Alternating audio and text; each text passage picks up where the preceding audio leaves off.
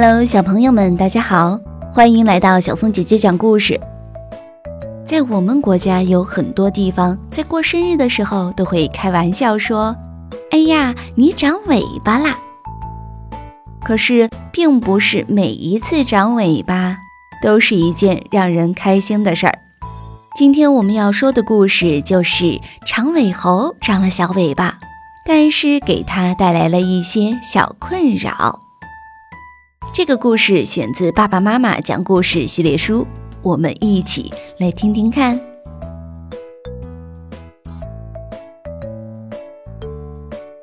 长尾巴的烦恼。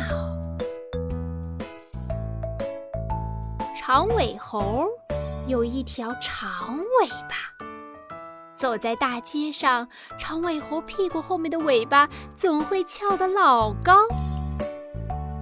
长尾巴在长尾猴屁股后面摇来晃去，没点儿老实气儿。啪！长尾巴碰到了散步的大熊，大熊不乐意了。嘿，你的尾巴在练习跳舞吗？长尾猴说了声“哦哦，对不起，对不起”，继续散步。可天气呀……太热了，没过一会儿，它的尾巴又晃了起来，这样感觉凉快一些。啪！长尾巴猴的尾巴又碰到了正在骑自行车的小兔，小兔差点就从车上给掉下来。嘿，光秃秃的尾巴有什么美的呀？长尾猴说：“哦，对不起，对不起。”心想。在大街上真麻烦，我到电影院去看电影吧。电影啊，很精彩，长尾猴看得津津有味，竟然看出了汗。啊啊，好热，好热啊！哇，长尾猴又摇起了尾巴。这尾巴呀，不摇不要紧。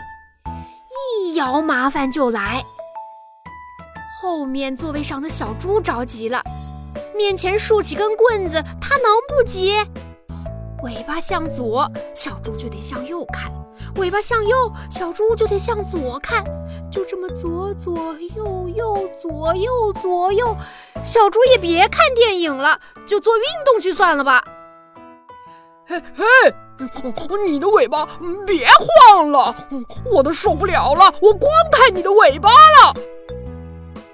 从电影院出来，长尾猴啊，干脆爬到树上去，在那里总可以尽情的摇尾巴了吧？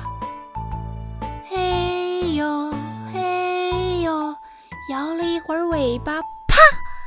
一颗小松果打在长尾猴的尾巴上。是谁？干嘛砸我的尾巴？原来松鼠正在上面的树枝上给孩子专心的读故事呢。长尾猴的尾巴在下面摇来摇去，很快就吸引了小松鼠的注意力，不专心听故事了。下面是谁？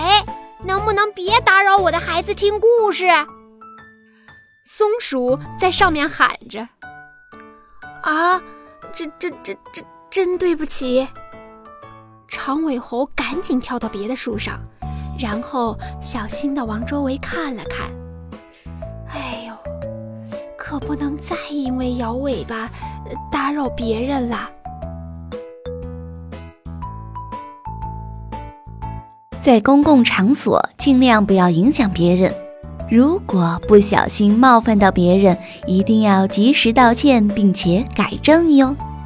小松姐姐讲故事，我们明天见。